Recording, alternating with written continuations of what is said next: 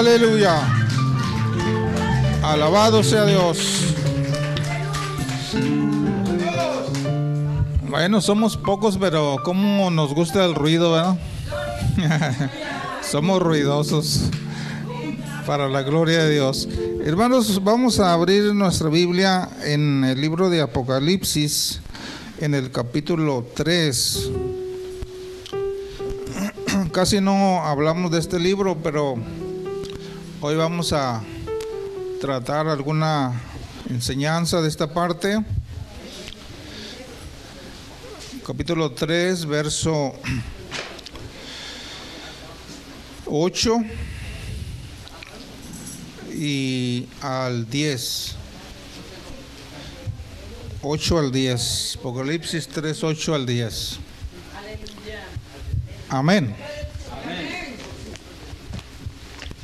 ¿Cuántos están listos para abrir su corazón y que la palabra caiga como una semilla y produzca fruto? Amén. Disponga su corazón, su mente, su pensamiento para recibir, hermanos, el alimento espiritual.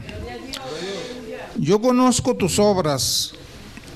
He aquí he puesto delante de ti una puerta abierta, la cual nadie puede cerrar, porque aunque tienes poca fuerza, has guardado mi palabra y no has negado mi nombre. He aquí yo entrego de la sinagoga de Satanás a los que se dicen ser judíos y no lo son, sino que mienten. Y he aquí yo haré que vengan y se postren a tus pies y reconozcan que yo te he amado.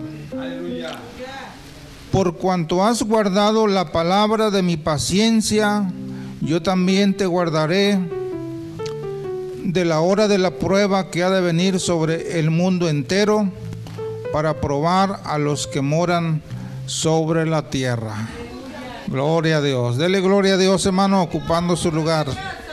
Aleluya.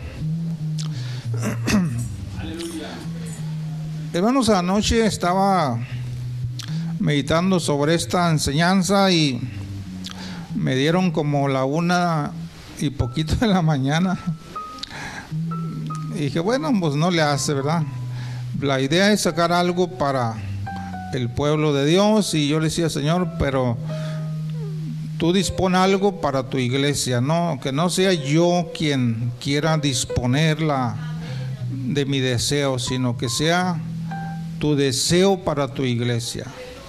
Y entonces empezamos, hermanos, a orar y pues a meditar en esta parte. Y me vino, hermanos, pues a la mente esta, esta enseñanza de que Dios, hermanos, abre una puerta. Yo conozco tus obras y aquí he puesto delante de ti una puerta abierta, la cual nadie puede cerrar. Y en otra parte dice que Él cierra puertas y nadie la puede abrir y, Él abre y nadie puede cerrar.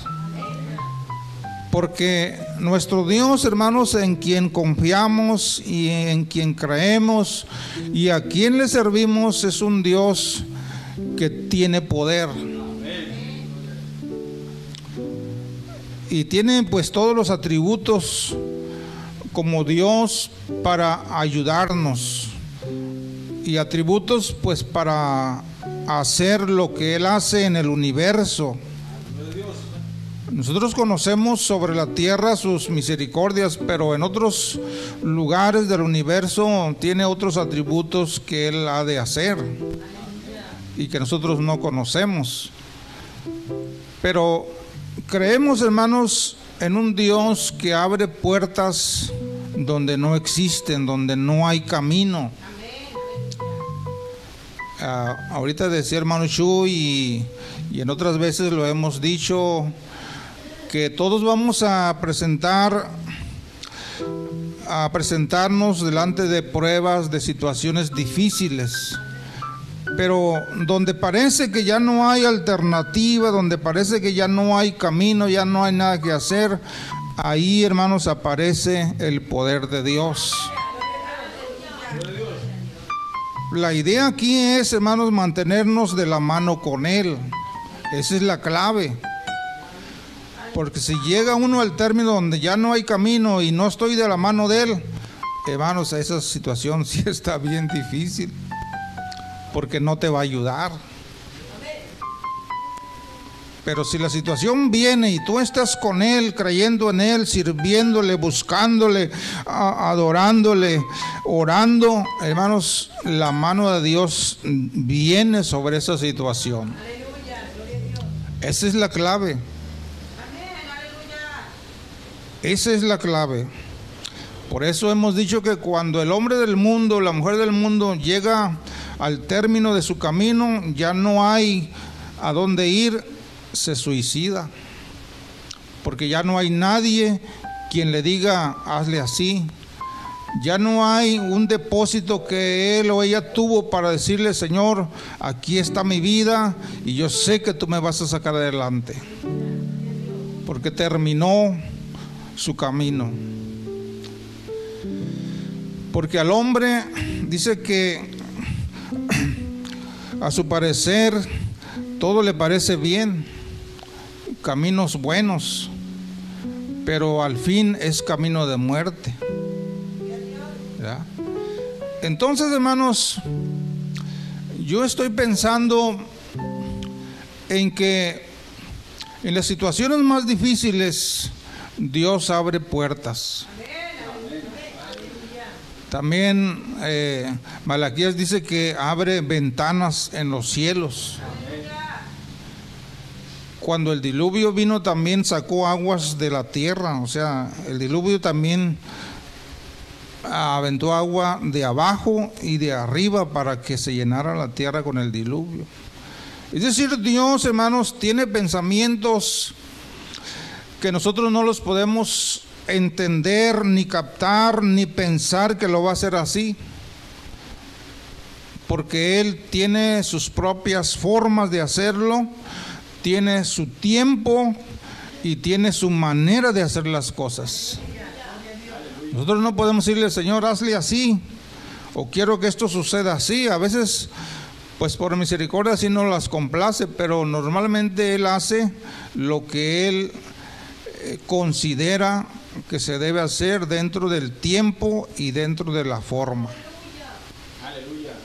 Y ese es el Dios, hermanos, que tenemos que confiar. Yo no sé cómo Dios lo va a hacer, pero yo creo que Él algo puede hacer por mí. Algo puede hacer por ti. Amén. Entonces, hermanos, una de las cosas donde Dios empieza a abrir puertas es en nuestros pensamientos, en nuestro corazón, en nuestra alma en nuestro espíritu, porque todo eso está ligado dentro de nosotros. Cuando nosotros no venimos al conocimiento de Dios, nuestros pensamientos están cerrados. Nuestras capacidades emocionales, mentales, espirituales, están cerradas porque no hemos entrado en la dimensión de Dios. Y eso también puede considerarse que Dios abre una puerta para que entren la presencia, la palabra, la enseñanza, el sentir de Dios a tu vida. Por eso una de las cosas primeras es abrir el corazón a Dios, porque, porque el corazón es como una puerta, que si el corazón no se abre, no entra la presencia de Dios. Amén. Entonces, hermanos, yo veo una puerta cerrada en el corazón endurecido. Pero cuando la palabra está ahí dando, hermanos, a ese corazón, llega un momento que ese corazón de piedra se quiebra y se abre y entra, hermanos, el conocimiento pleno de Dios. Entra la conversión del alma, del pensamiento, de la mente del nuevo creyente. No se conformen a este siglo, sino transfórmense por la renovación de nuestra mente. Por eso nosotros tenemos que estar continuamente renovándonos en nuestra mente con, con, nuevos pensamientos, nuevas formas de que Dios nos hable. Y una de las cosas principales es la oración y la lectura de la palabra, porque ahí nos está enseñando, nos está enseñando. Entonces el corazón se está abriendo y está recibiendo. Amén. Pero no dejemos, hermano, la enseñanza que me quiero enfocar, que Dios abre caminos, puertas donde no hay. A donde usted le parece que no hay nada que hacer, Dios ahí puede hacer algo.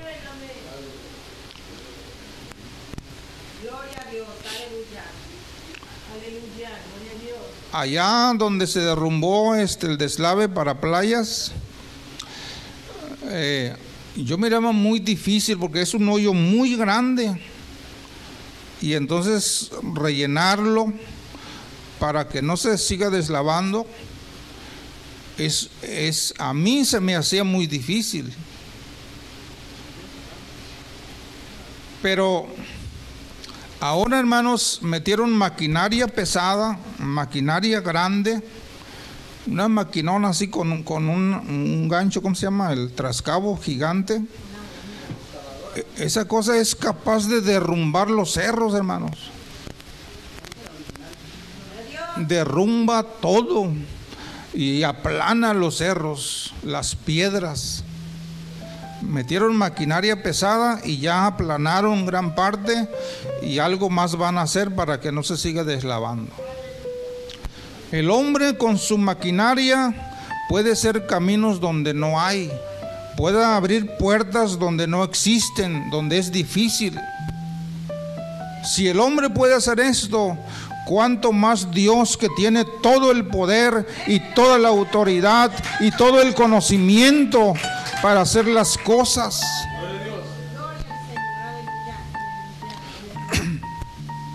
Y por eso, hermanos, yo, quiero compartirte en esta mañana que tú tienes un Dios poderoso. Un Dios que puede hacerte un camino donde tú digas que está difícil, que qué hago. Dios abre camino. Pero tienes que mantenerte de la mano con Él porque si no, es, difícil que Dios obre. No que no pueda, sino que nosotros nos separamos de Él.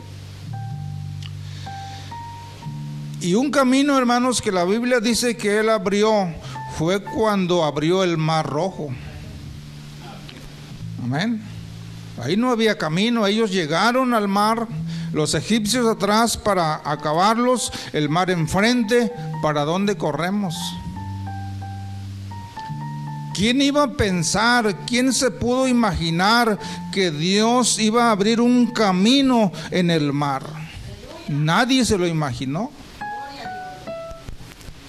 Ni los mismos israelitas ni, ni, ni los egipcios dijeron, están encerrados, no hay escapatoria para ellos. ¿Y qué hizo Dios? Dice que hizo que las aguas se amontonaran hicieron una columna y luego otra ahí abajo. Se abrió, hermanos, una brecha grande. El mar se secó por un camino grande y cruzaron, hermanos, en seco. O sea, no había agua, no había charcas, pasaron en seco. Por eso es que cuando tú y yo nos encontremos en una situación difícil, no digas, todo se acabó. No digas aquí ya no hay remedio. Porque el Dios en quien confiamos puede hacer algo donde para nosotros es imposible hacer algo. Aun cuando la gente diga no hay solución.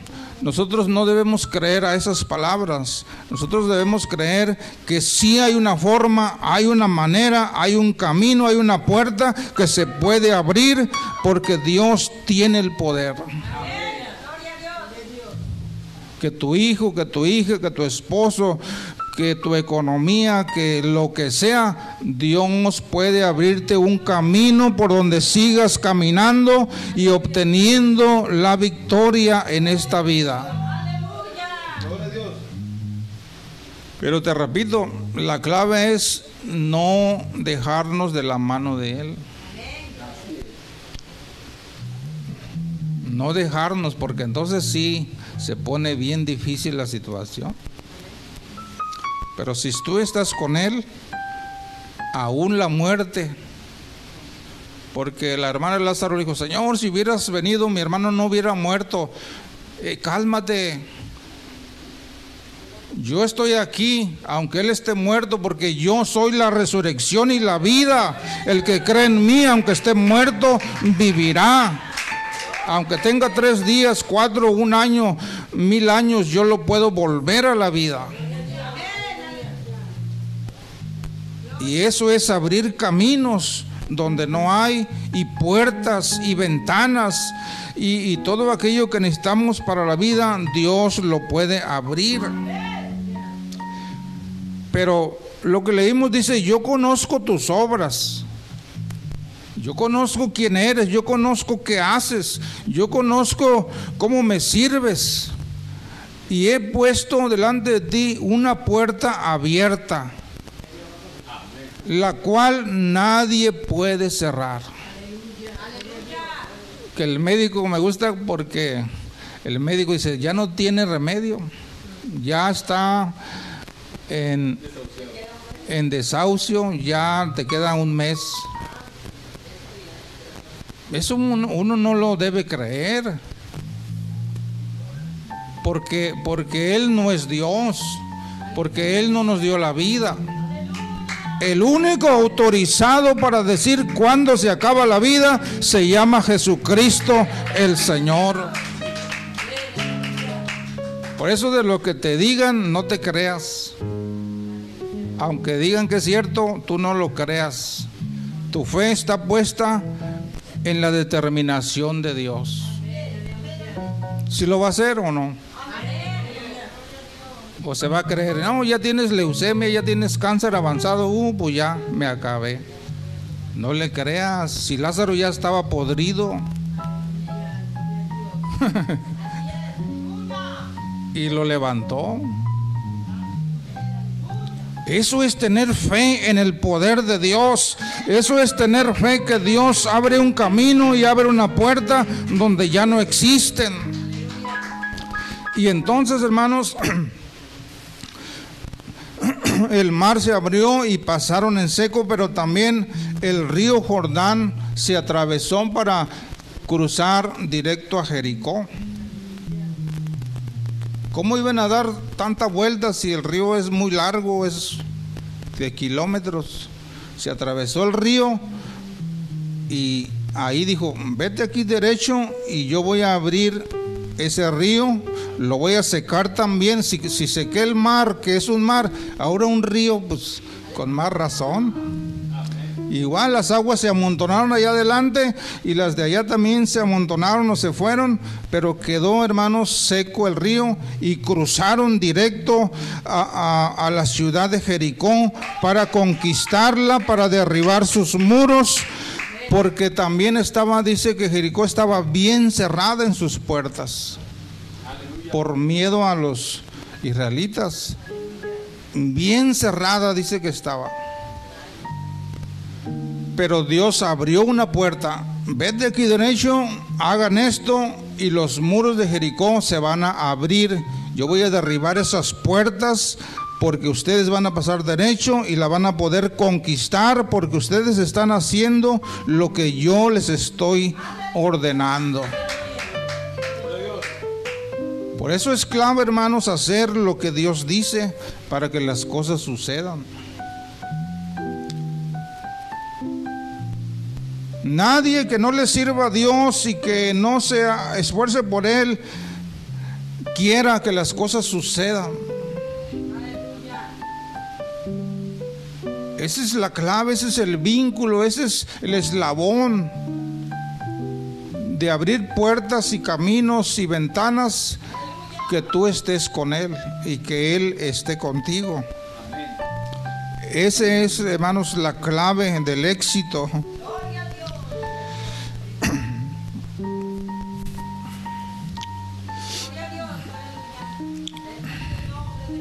Dios, hermanos, demostró muchas veces que cuando el hombre no puede, Él lo puede hacer.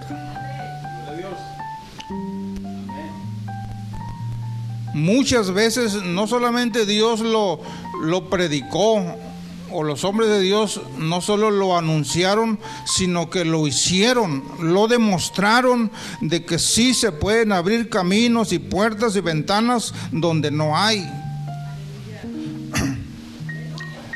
Lo demostró muchas veces. Y en ese abrir caminos, hermanos, siempre se manifestó la misericordia de Dios para con su pueblo. Es decir, porque cuando Dios abre un camino, una puerta, una bendición, lo hace porque tiene misericordia de nosotros. Y, si uno es fiel a Él, lo hace porque, porque como dice el verso 8, yo conozco tus obras y también sé que tienes poca fuerza, pero has guardado mi palabra y no has negado mi nombre.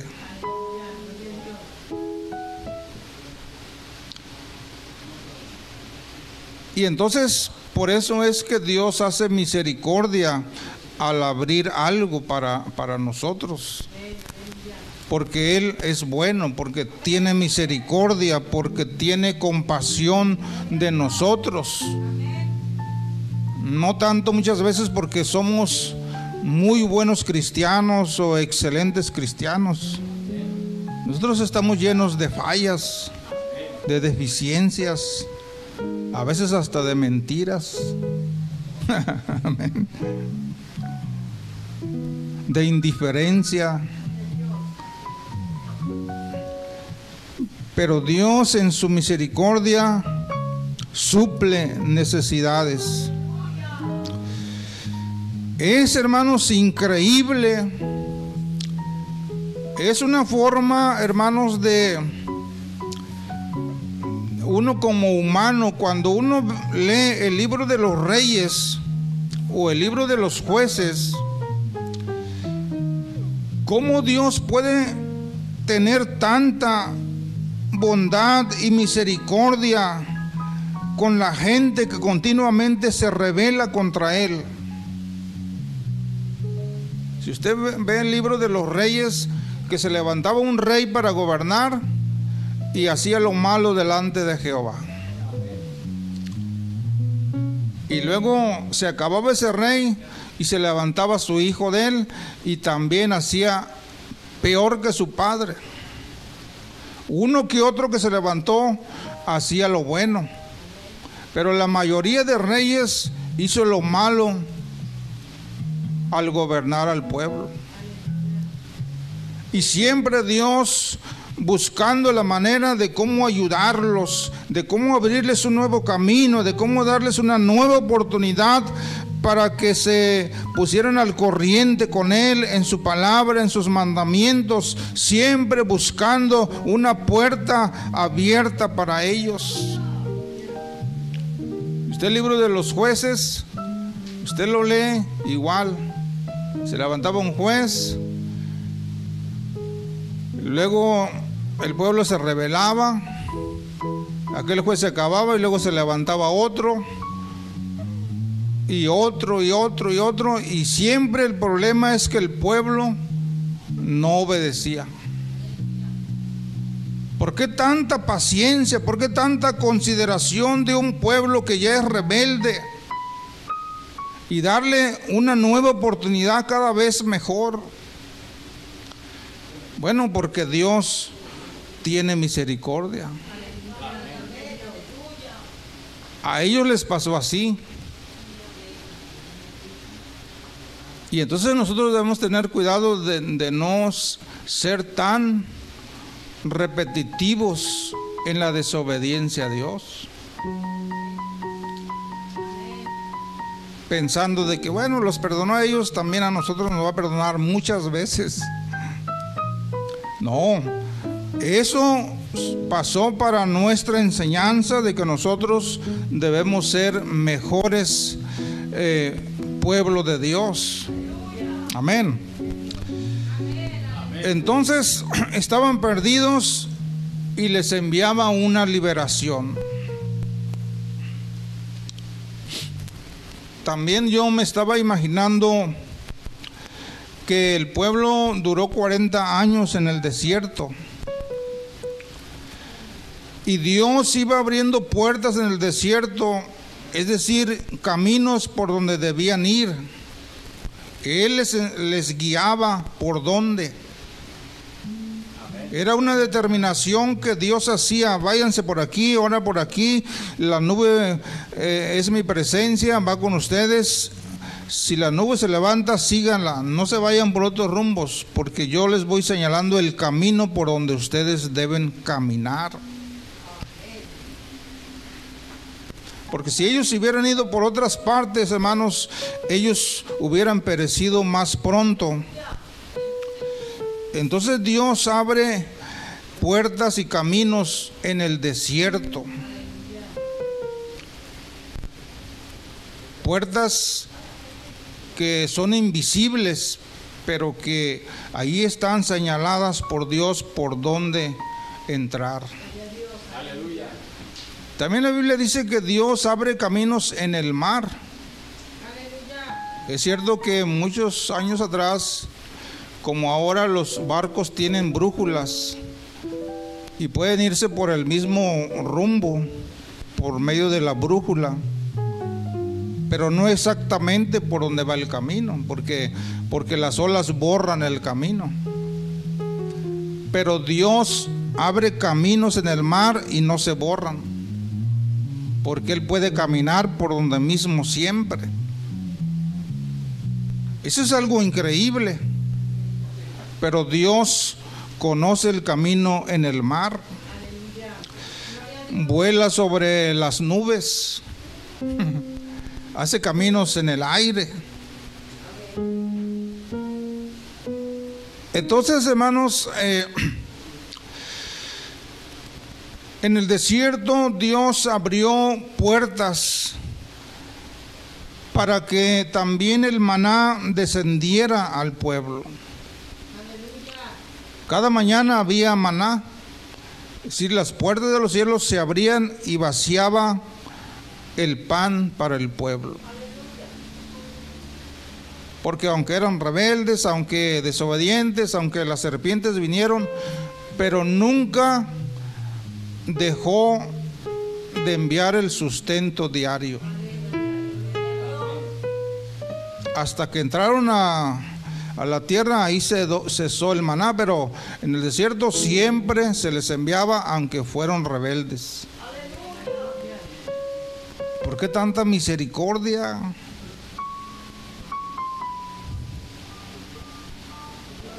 Que he dicho, bueno, por rebeldes ahora no les voy a enviar nada durante un mes.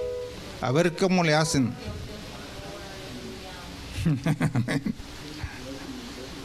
no les envíen ángeles, no abran las puertas del pan porque un mes no van a comer. A ver qué hacen en el desierto, ni agua les den.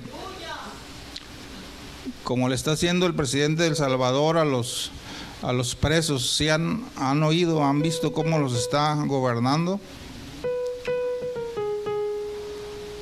Que antes tenían sus televisiones, sus, juegos de videos, sus visitas conyugales, comida, dinero. Y ellos manejaban de adentro hacia afuera todavía las pandillas. Pero dijo el presidente, de aquí para adelante se van a sujetar. Frijoles y tortillas en la mañana y frijoles y tortillas en la tarde y nada más y tienen que comprar esa comida y tienen que trabajar para ganársela. Cero ocio. Antes ahí se le llevaban bien tranquilos.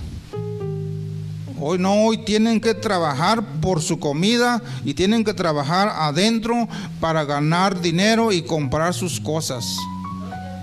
Y solamente tortillas de frijoles hasta quién sabe cuántos años.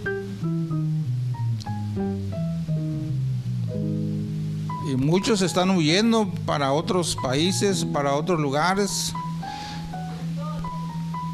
Y con que tengan tatuajes, ya con eso eres este una persona que debe ser investigada. Aquí en Tijuana hay unos que son maras. Pero si encuentran en sus antecedentes delitos, van para, para allá mismo. Pues de aquí no hay tatuajes, ¿verdad? Nosotros. no hay. Porque si lo descubren lo van a confundir. Sí, sí tienen. Entonces, hermanos, eh, el, el, presidente se está poniendo muy duro con ellos, pero porque ellos mataron a mucha gente, se robaron, se robaban todo el dinero. Ojalá que se compongan algún día. Pero Dios, hermanos, a pesar de que hacían muchas cosas malas, los volvía a ayudar. Les enviaba la ayuda otra vez. ¿Por qué tenemos un Dios tan bueno? Y entonces, ¿por qué no corresponderle a su bondad, a su misericordia? ¿Por, ¿por qué no corresponder? Si Él nos ayuda cada día.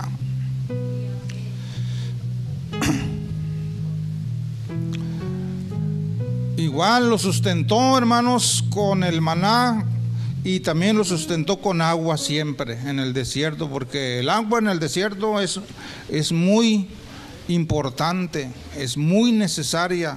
Y siempre, hermanos, Dios les, les abrió la roca los guiaba por lugares donde había agua, porque el agua es necesaria para la vida. Es decir, Dios siempre estaba pensando darles el sustento, aunque usualmente no había una fuente, no había algo. Para Dios decía, para mí no es nada difícil e imposible, aunque aquí no haya nada, yo de esta roca puedo hacer que brote agua para ustedes, porque yo quiero bendecirlos, yo quiero ayudarlos, yo quiero que ustedes sean un pueblo que me sirva, un pueblo al cual yo me sienta a gusto, que pongan mi nombre en alto en ustedes. Entonces, hermanos, por eso es que alguien dijo que lo que para el hombre es imposible, para Dios es posible. Van a venir pruebas y luchas en nosotros que nos parecen imposibles, difíciles, pero no hay que eh, desesperarse, no hay que decir no se puede, no hay solución. Si hay solución. Y hay que seguir esperando en el poder de Dios. Muchas veces hemos pasado en los retenes, ya ven que cuando uno no trae licencia y papel del carro, pues ese riesgo de que te lo quiten, de que te metan una multa. Y muchas veces vamos, mi esposa y yo, o yo hermanos, en un retén y cuando, cuando a la hora de pasar, el policía se, se voltea y nos ignora totalmente como si, si, si, nosotros no existiéramos, si no viera él nada. Él se voltea como si no vio nada. Y bueno, uno pasa. ¿No le ha pasado así?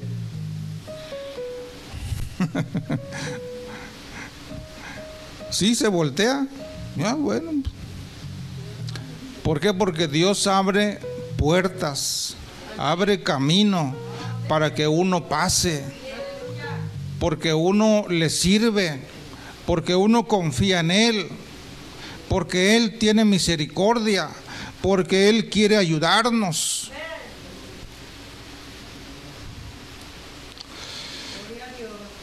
Y varias veces nos ha pasado así. Dios nos abre una puerta diferente de acceso para que sigamos nuestro camino. Me gusta un día porque un día soñé también que, unos soldados, policías o no sé quiénes me andaban persiguiendo porque éramos cristianos. Y yo de repente me escondía, pero luego de alguna manera salí y ellos allí estaban, pero ellos no me miraban. Yo era como invisible para ellos. Y yo decía, pero ¿por qué no me dicen nada? Y es que ellos no me miraban. porque, porque Dios te mete por una puerta invisible para ellos. Y eso, hermanos, en la realidad se puede hacer por el poder de Dios. Cuando Pedro estaba encarcelado, hermanos, un ángel fue por él y lo sacó, las puertas se abrieron. Las puertas, hermanos, se abrieron para que él saliera y nadie lo vio. Porque Dios abre puertas, hermanos, donde no hay puertas. Él hace caminos donde no hay caminos. Pero siempre, hermanos, acompañado de la misericordia de Dios por hacernos bien, por ayudarnos. Y esa, hermanos, es la, la enseñanza que yo quiero que te lleves en este día. Tú tienes que mantenerte de la mano de Dios. Tienes que adorarle, tienes que leer su palabra, tienes que dar testimonio de él. Como dice lo que lo que leímos. Por cuanto has guardado mi palabra, la palabra de mi paciencia. Porque como digo Dios, ¿por qué tiene tanta paciencia con nosotros, con el pueblo? Yo también te guardaré de la hora de la prueba que ha de venir sobre el mundo entero para probar a los que moran sobre la tierra, para probar que tú eres cristiano, que tú confías en Dios. Él te va a guardar de esa prueba que viene sobre todo el mundo, sobre cristianos y no cristianos. Las pruebas, hermanos, siempre van a venir. Entonces, yo vengo pronto, retén lo que tienes para que ninguno tome tu corona. Lo que tú has creído, lo que tú sabes de Dios, lo que tienes que hacer, hay que perseverar en ello para que al final, hermanos, obtengamos la corona de vida que Él nos ha prometido. Al que venciere, yo le haré columna del templo de mi Dios y nunca más saldrá de ahí. Escribiré sobre él el nombre de mi Dios, el nombre de la ciudad de mi Dios, de la nueva Jerusalén, la cual desciende de los cielos, y mi nombre nuevo. Dios va a tener un nombre nuevo también. Nosotros también Tú ya, ya, no te vas a llamar Petra, Gregorio, Juan. Ya no te vas a llamar así. Vas a tener un nuevo nombre y Dios también tiene un nuevo nombre. Amén. Si lo creo o no lo cree. O a menos que usted diga, no, pues yo mi nombre me gusta mucho y allá yo quiero seguirme llamando igual. ¿A quién de aquí le gusta mucho su nombre? ah, qué bueno, qué bueno, qué bueno. Ah. Bueno, póngase de pie, hermanos. Vamos a, a darle gracias a Dios por esta palabra. Y acuérdese de esto.